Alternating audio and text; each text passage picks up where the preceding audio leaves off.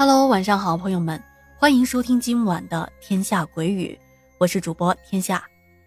嗯，我们的老朋友可否突破啊？就是奶奶有着特殊本领的突破哥啊，给我们带来了新的故事。今天的故事啊比较长，也很完整。这不仅仅是一个灵异故事，也包含了突破哥或者说八零后、九零后的一些共同的回忆。咱们啊，慢慢的品尝吧。那么，简单的介绍一下剧情啊，这是一起关于车祸而导致的灵异事件，我感觉挺吓人的，特别是里面有一些描述啊，非常的重口味。哎呀，我就不剧透了，咱们，马上来讲故事。突破哥说啊，天下各位听友，大家好啊，我们又见面了。自从上一次啊，把自己的经历写出来投稿给天下之后。我就变得一发不可收拾了，很开心能够把自己的经历的灵异事件说出来给大家听啊，也很开心主播天下认可我的故事内容，这让我很有动力继续分享故事给大家呢。今天啊，我们要说的这件事情呢，发生在两千年，也就是我上小学二年级的时候，那呀，也是我人生第一次这么近的距离看到尸体。哎呀，当时对我的冲击可大了。那么，先说一下事情发生的地点。我们村在安徽的最北部，也是安徽的北大门。村子啊，紧靠着幺零五国道。幺零五国道啊，是进入中原的必经之路。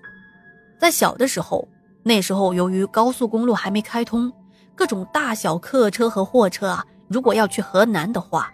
就必须经过我们村口这条路，在这个地方，从早到晚都能听到汽车的声音呼呼而过，所以从小我对汽车是没有感到特别的好奇的。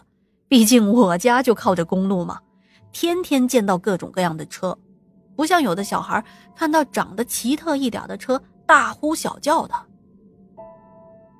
距离这路口不远处啊，有一片空地。也可以说这是一个约定俗成的候车场吧。虽然没有人为的组织，但是要坐车的人都自发的在这个地方等车。那时候我们村的孩子，放学最喜欢做的事情，就是在这块空地上玩游戏。那时候游戏的种类也不少，像我们经常玩的有打牌啦、打弹珠啊、山元宝等等。现在的孩子基本上都不玩这些了。都是抱着手机，但我们那个时候啊，基本上都是利用身边的小物品制作成游戏的道具，也是玩得津津有味的。就比如刚才提到的山元宝，哎，这个元宝呢，并不是真正的元宝，而是我们拿大人不用的纸烟盒，或者是写完作业的这个作业纸折成的元宝的样子，放在地上，用手掌使劲的扇风。谁如果把元宝扇的翻了个面儿，谁就赢走了这个元宝。我们啊，比谁赢的元宝多，是不是挺有意思啊？那时候啊，几乎每天放学或者是放假不上课的时候，只要一写完作业，一有时间，都会跑出来跟小伙伴们玩这些游戏。有时候玩到吃饭的时间了，回家吃了饭又跑出来玩，直到天黑才回家呢。到了晚上啊。电视机、电视台上来来去去就那几个台，感兴趣的动画片或者是电视剧也是定时定点的播放的，不像现在这么方便啊，什么时候想看，手机拿起来搜索一下就可以看到了。晚上啊也没有什么娱乐的项目，基本上八点多我们这些小孩啊早早就睡下了。所以说这块空地是我们孩童时期的宝地，但。也是我后来见到那最恐怖的画面的发生地啊！我记得出事的前一天是星期六，我和伙伴们呢玩了一整天了，也是晚上早早就睡下了。转过天来呢，早上的我还在呼呼大睡呢，就听到外面的人呢吵吵闹闹的，很杂乱。我赶紧就起床了呀，就想去外面看看。到底发生了什么事情？我们这些八九岁的孩子也是处在一个最好奇、最喜欢凑热闹的时期了。当我跑出家门口，就看到很多人往着国道的方向走去，于是我也往那个方向跑。跑了几步，发现前面啊有我的发小，我追上他就问了：“哎，你也出来了？哎，这是怎么回事啊？”发小说：“哦。”刚才我们在家，我爸妈听邻居说，村口这里发生了很严重的车祸，好像是一辆拉人的巴士和货车相撞了，据说撞得挺惨的。我爸妈出来了，我也跟着出来了。哦，是吗？走走走，快点快点，我们一起去看看。当我和发小跑到村口的时候，发现那里已经围了很多的人，形成了一道紧密的人墙。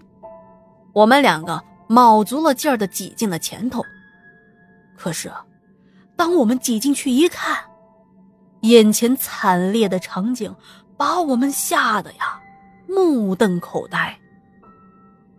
只见一辆白色的客车倾倒在国道边的河岸上。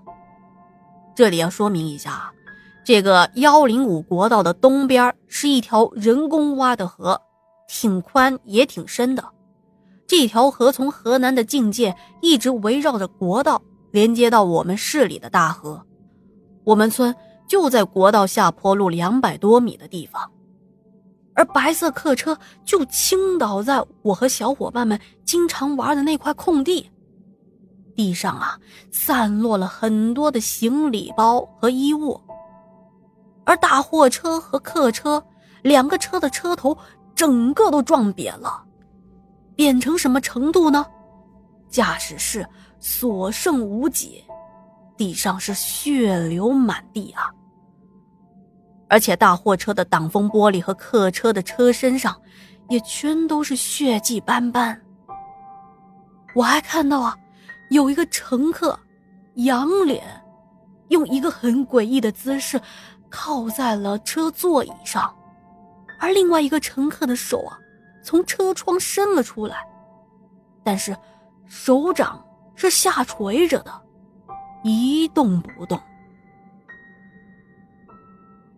正当我和发小一边看一边讨论，就听到了救护车和警车的鸣笛声。警察们一来，立马就把我们给叫出去了，还拉起了警戒线。我非常好奇啊，他们在里面做什么？就在警戒线的外面蹲了下来，想看看他们在里面都干些什么。就看了一会儿会儿啊，医护人员陆续用担架抬出了一个一个的人来，但是这些人呢，都是用白布从头盖到脚，并且整齐的摆放在路边。当时我小啊，不知道白布底下就是尸体，就想着，哎。